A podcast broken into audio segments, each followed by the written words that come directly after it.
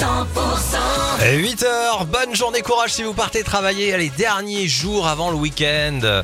La suite des tubes, ce sera avec Jenny Lynn, les 10 commandements. David Guetta, on va également faire un point météo, mais d'abord voici les infos. Les tubes et l'info, 100%. Vos infos à 8h, c'est avec Cécile Gabot. Bonjour Cécile. Bonjour Axel, bonjour à tous. Et attention, si vous êtes sur le départ, il va y avoir du monde sur la route tout ce week-end. Conséquence d'un nouveau chassé-croisé, des vacances, ajoutées au pont du 15 août. Entre les vacanciers et ceux qui veulent profiter du week-end prolongé, il va falloir prendre son mal en patience, en particulier sur la 61, l'autoroute de la mer, hein, entre Toulouse et Narbonne, sur la 9 également. Les prévisions de Raphaël Delachaux, il est chef de district chez Vinci Autoroute.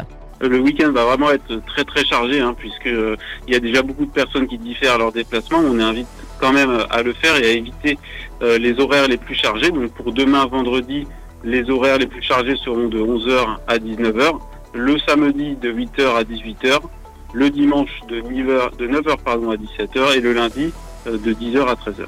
On observe un trafic euh, plutôt similaire euh, sur la 9 hein, qui est euh, dans la continuité de la 61. Voilà, et dès aujourd'hui, Bison Futé voit orange et même rouge sur le pourtour méditerranéen.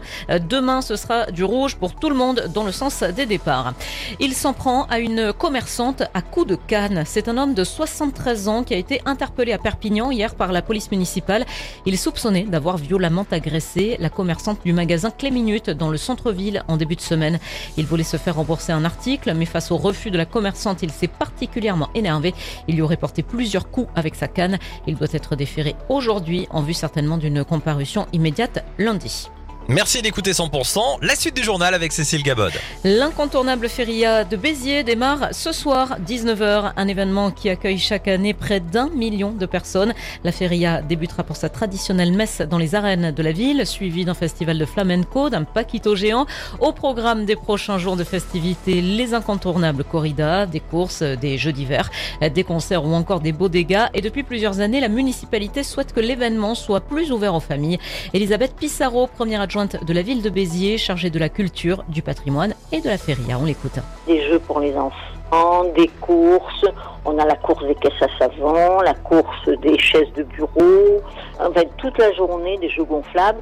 Donc, ce qui fait que les familles, sans aller à la corrida ou sans passer la soirée dans les rues de Béziers, euh, peuvent tout à fait profiter pleinement de cette feria. On espère euh, retrouver les amis de la feria, les amis de Béziers et les amis euh, de ces fêtes euh, de l'été, qui Voilà. sont importantes euh, pour nous dans le sud de la France. La feria qui se déroulera jusqu'au mardi 15 août. Euh, à noter que les anti-corridas manifesteront euh, ce dimanche.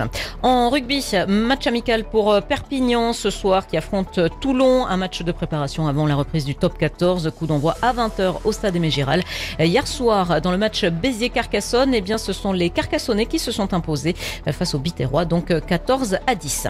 Avis aux acteurs en herbe en vue d'un projet de long métrage sur Perpignan et ses alentours. Une comédienne est recherchée pour un rôle secondaire. Une femme âgée entre 30 et 55 ans avec euh, déjà une expérience de jeu devant caméra pour une période de tournage entre décembre 2023 et février 2024. Rendez-vous sur la page Facebook euh, Casting Occitanie. La suite du journal avec Cécile Gabod.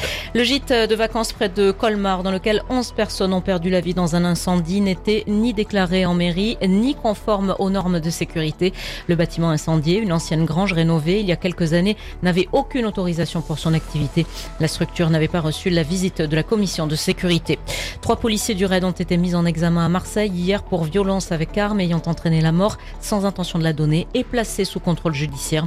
C'est dans l'enquête sur le décès d'un homme de 27 ans lors des émeutes début juillet dans la cité phocéenne.